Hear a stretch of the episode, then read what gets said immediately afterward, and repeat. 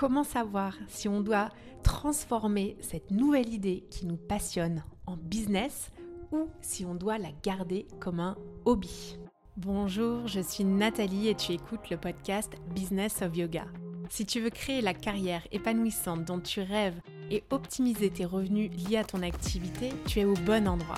Je partage ici les ressources et les inspirations rythmées par des interviews de spécialistes qui ont contribué à faire croître ma propre activité. Bref, le guide que j'aurais rêvé qu'on me donne quand je me suis lancée dans l'entrepreneuriat il y a seulement quelques années. Je synthétise pour toi les outils que j'ai appris via des guides simples et accessibles. Et si tu passes à l'action grâce à une technique, un conseil ou une idée, alors c'est gagné. Tu peux suivre l'actualité du studio sur kind.yoga et pour un max d'infos sur les programmes et les lancements de notre école, abonne-toi au podcast dans la description de l'épisode. Bonne écoute Hello et bienvenue dans le nouvel épisode du podcast. Je suis très heureuse de t'annoncer aujourd'hui que je vais lancer une série de conférences gratuites le mois prochain dans le cadre du lancement de mon programme de coaching en ligne Business of Yoga. Le thème de cette série de conférences, Comment faire en tant que professionnel dans le yoga pour se démarquer sans tomber dans l'ultra niche et un discours commercial qui sonne faux C'est une problématique que je traite très souvent et j'ai eu envie de créer du contenu exclusif via ces conférences gratuites, je le rappelle, pour y répondre. Pour t'inscrire, c'est très simple. Rendez-vous dans le lien de la description de l'épisode ou dans ma bio sur Insta. Il y a plusieurs créneaux justement pour que tu puisses sélectionner le meilleur horaire pour toi. J'ai trop hâte. Ok, revenons-en au sujet du jour. On dit qu'il faut être passionné en tant qu'entrepreneur pour construire un business qui marche. Et quand je dis passionné, bah, j'entends passionné parce qu'on fait. Hein. Et je vais te faire une petite confidence. Moi, je rentre dans la catégorie des passionnés. Je suis même, euh, je dirais, multi-passionné. Euh, je te donne un exemple. Parce que chaque fois que j'ai une nouvelle idée qui m'intéresse, j'ai tendance à vouloir l'explorer dans mon entreprise d'un point de vue business. J'ai lancé une ligne de vêtements, un studio de yoga, un coffee shop, un festival, un programme en ligne, du coaching. Oui, je suis du genre à avoir une idée et à voir tout de suite le potentiel business derrière. Pas pour gagner de l'argent, tu commences à me connaître, mais parce que je trouve que mon idée résout un problème que j'observe sur le marché ou un désir ou une frustration qui doit absolument être résolue. C'est vrai qu'il n'y avait pas de studio comme le mien à l'époque. Euh, j'ai conçu euh, ce studio comme un lieu de vie. Les vêtements de yoga, bah, pour moi, ils n'étaient pas assez féminins ni assez mode à l'époque. C'est pour ça que j'ai eu envie de créer ma marque. Et puis, il n'y avait pas de festival de yoga non plus avec des personnalités internationales à Paris. Ou encore pour le coaching, bah, je sentais que je pouvais aider les autres, donc j'ai eu envie de le faire. Alors, pour résumer, quand je vois un problème, je veux le résoudre en tant qu'entrepreneur.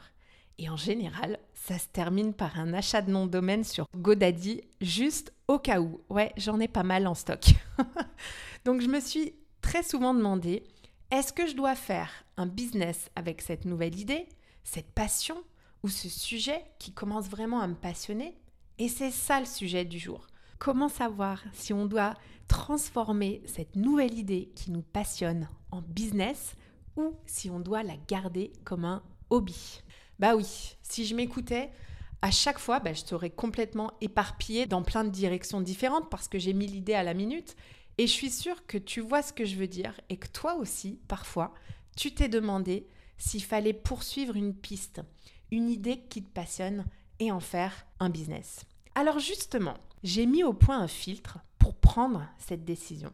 Tu peux toi aussi utiliser ce filtre si tu es dans une situation similaire et que tu te demandes s'il faut garder une passion comme hobby ou la transformer en business. Filtre numéro 1. Le niveau de ton engagement. Réfléchis un petit peu à quel point tu es engagé et dévoué dans cette passion et si tu es vraiment prêt ou prête à investir du temps et des ressources considérables pour développer cette idée encore plus ça pourrait vraiment être un signe, euh, si tu ressens cette motivation, que tu dois justement la transformer en activité business. Alors vérifie bien que tu es prêt à t'investir sur le long terme sans te lasser et qu'il ne s'agit pas juste d'une passade. Filtre numéro 2, c'est bien sûr la demande du marché. Il faut que tu prennes le temps d'étudier le marché qu'il y a autour de toi pour voir s'il y a vraiment une demande pour l'idée qui est liée à ta passion. Parce que si tu constates un intérêt, c'est-à-dire hein, une vraie demande ou une niche qui n'est pas aujourd'hui comblée, ça pourrait indiquer une opportunité pour toi. Mais si c'est juste toi, bah fais attention parce que comme le dit très bien Rachel dans l'épisode précédent, une des erreurs est de prendre ses propres désirs et ses propres besoins pour des réalités et une généralité justement sur le marché. Autrement dit, vérifie qu'il y a un marché et qu'il ne s'agit pas juste de toi et de ton propre désir. Filtre numéro 3, le filtre des compétences et connaissances. Il va falloir que tu évalues tes compétences concrètes dans le domaine de ta passion, parce que si tu as les compétences nécessaires pour aller au bout de ton idée, c'est un excellent indicateur pour toi. Mais parfois, bah, tu as besoin d'un peu plus. Moi, par exemple, euh, à une époque, je voulais devenir psychologue mais j'avais pas clairement la compétence, la formation nécessaire. Et en me renseignant, bah, j'ai compris que ça allait me prendre 5 ans. Et j'avais pas, j'en reviens au filtre numéro 1, le niveau d'engagement nécessaire. J'avais la flemme de faire 5 ans d'études supplémentaires alors que j'étais déjà dans la vie active. Donc, l'affaire était réglée. Filtre numéro 4, viabilité financière, aka business plan. Analyse le potentiel de ta passion en tant qu'entreprise. Il va falloir que tu l'établisses, ce business plan, et qu'il soit réaliste pour pouvoir évaluer les coûts, les revenus, tout simplement, et voir si à la fin ça fait du plus.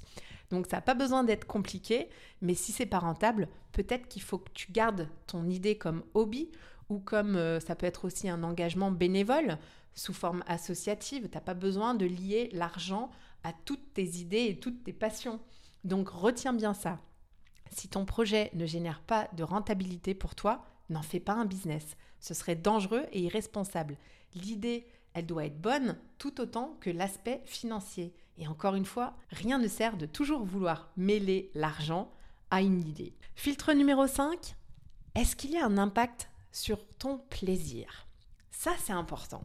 Il faut que tu réfléchisses à l'impact que ça va avoir de transformer ta passion en business parce que ça pourrait desservir finalement ta satisfaction personnelle ou ton propre plaisir. Il faut que tu t'assures vraiment que le fait de commencer un business, ça ne va pas venir transformer quelque chose que tu aimes profondément en une source de stress ou de pression. Et j'ai un exemple pour illustrer ça euh, en tête que je vois très fréquemment. Il y a plein de yogis qui veulent devenir profs parce qu'ils aiment le yoga, parce que c'est leur passion et que le yoga a transformé leur vie. En revanche, ces personnes-là n'ont pas vraiment la fibre entrepreneuriale et parfois se retrouvent dans une certaine précarité confrontées au fait de devoir générer à tout prix du chiffre d'affaires pour pouvoir en vivre euh, de leur activité et subvenir à leurs besoins euh, très primaires. Et cette contrainte-là, elle vient briser complètement le plaisir de leur pratique et ce qui les a aidés à la base dans le yoga. Donc pour certains, le yoga doit bien évidemment rester un plaisir, une passion, sans avoir besoin d'en faire un business. Donc réfléchis bien à l'impact que cette transformation peut avoir sur ta passion. Filtre numéro 6, les risques, mais aussi les récompenses. Pèse bien les risques que tu vas devoir prendre quand tu vas devoir transformer ta passion en business. Parce qu'il y en a des risques quand on entreprend il y a des défis, il y a des concurrents, il y a des exigences aussi en termes de gestion d'entreprise. Il va falloir que tu fasses un peu de marketing et tout ça. Euh, il va falloir que tu investisses peut-être. Donc prendre des risques, oui, mais des risques mesurés. Parce qu'il y a toujours une part d'inconnu quand on lance une idée euh, et une entreprise. En revanche, est-ce que tu es prêt ou prête à les prendre Et est-ce que tu les as bien considérés? Est-ce que tu as fait par exemple le pire des scénarios dans ta tête? Et est-ce que tu es OK avec ça? Et deuxième question, est-ce que tu as prévu un plan B, un plan de sortie comme j'appelle ça? Exit plan. Si la réponse est oui et que tu es prêt à prendre ces risques, vas-y, fonce. Septième et dernier filtre aujourd'hui, consulte bien sûr tes proches et ton entourage. N'hésite pas à en parler autour de toi de cette idée. Parle-en à tes amis, ta famille, peut-être à des mentors, d'autres entrepreneurs, pour essayer d'obtenir bah, leur point de vue, leur perspective et leurs conseils. ils pourraient en fait t'offrir des points de vue vraiment précieux basés sur leur propre expérience. Parce que tu n'es pas seul. Sollicite vraiment les gens autour de toi. Moi, j'en retire systématiquement du feedback constructif sans lequel je ne serais pas où j'en suis aujourd'hui. Et peut-être que je serais en train de monter un business de jardinage parce qu'à un moment donné, c'était vraiment une passion très prenante. Donc heureusement que je n'ai pas poursuivi cette euh, passion en business et que j'ai eu la présence d'esprit de passer cette passion au crible de mon filtre. Allez, merci pour aujourd'hui. Pour conclure cet épisode, euh, bah, la décision de garder une passion comme un hobby ou de la transformer en business dépend vraiment de tes objectifs personnels. Dans quelle direction est-ce que tu veux aller? Il te faut de la clarté. Ensuite, il faut évaluer les ressources que tu as de disponibles, surtout si ton projet demande de l'investissement. Pour ouvrir un studio, par exemple, il va falloir des fonds conséquents. Et puis, prends aussi le temps de réfléchir vraiment en détail à toutes les implications liées à la transformation d'une passion en business. Utilise mon système de filtre si ça t'aide avant de prendre ta décision. C'est pour ça que je le partage aujourd'hui. Allez, c'est la fin. J'espère que cet épisode t'a fait réfléchir à quelque chose pour ta propre activité. Quelle est cette idée que tu as en tête et qui te passionne? Si tu l'as trouvée, alors c'est à ton tour de jouer. Utilise le filtre et comme d'habitude, je te souhaite une très très belle journée. Merci d'avoir écouté cet épisode. J'apprécie tout particulièrement les retours et les commentaires sur ce qui t'a été utile ou non. Laisse-moi un petit mot et une note si cet épisode t'a plu. Le must, c'est de partager ce podcast avec une personne à qui ça pourrait être utile. Ça fait vraiment une énorme différence pour mon travail que tu prennes ce temps. Je te donne rendez-vous la semaine prochaine et d'ici là, suis ton intuition et prends une action qui te rapprochera un pas de plus vers ce pourquoi tu es là.